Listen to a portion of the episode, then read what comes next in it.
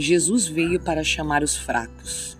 Ele não saiu pelo caminho procurando pessoas perfeitas, ele era especialista em buscar os piores.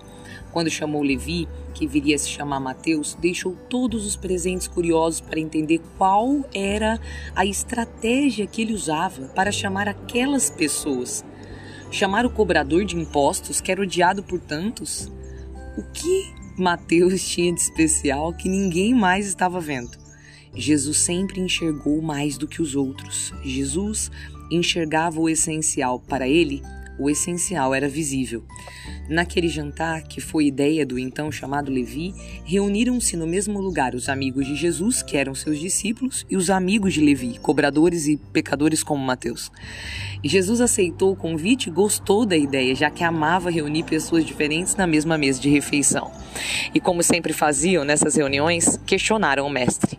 Os que são da verdade sempre serão questionados em suas escolhas, especialmente nas públicas.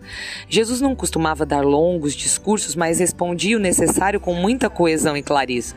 Os fariseus e doutores da lei que estavam ali perguntaram: por que ele come com os cobradores de impostos e pecadores? A pergunta foi indireta, mas Jesus também era bom de ouvido e, tendo escutado muito bem, respondeu-lhes: Não são as pessoas sadias que precisam de médico, mas as doentes. Eu não vim para chamar os justos, mas sim os pecadores. Hoje, esta palavra quer ser viva e eficaz na sua história. Jesus sabe que você não anda muito saudável e na palavra saudável aqui quero dizer completo, íntegro, inteiro.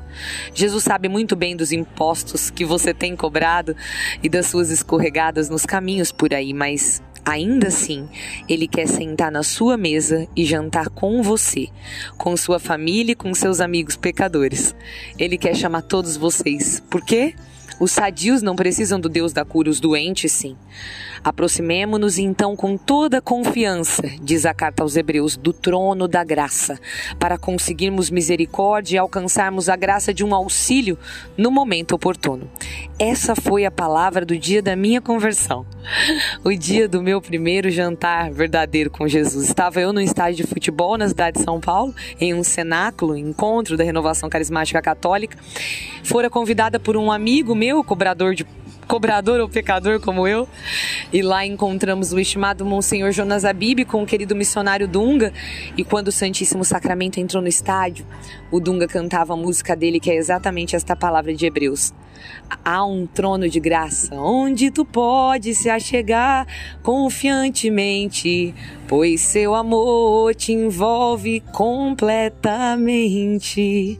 Foi a primeira vez que eu vi Jesus como Levi lá na coletoria. Ali estava eu, entre outros pecadores e cobradores, doente, longe, longe de ser sadia, mas ele me viu, me quis, me amou me chamou. E depois de mais de 20 anos, aqui estou eu, apaixonada, falando sobre ele, o médico dos médicos, o meu médico, o Deus da cura, o Deus forte que veio para os fracos como eu. Se você já é forte, completo, sou sua fã. Parabéns. Segue em frente, o céu é logo ali para você. E eu acho maravilhoso. Mas, se você for doente e ainda viver na injustiça como eu, o médico veio para você. Assim como para Levi, para seus amigos e para mais outros tantos que ele ainda vai chamar. Se hoje ele passar na sua coletoria, com um vídeo para jantar. E se alguém duvidar que você seja digno de andar com ele, chame essa pessoa também.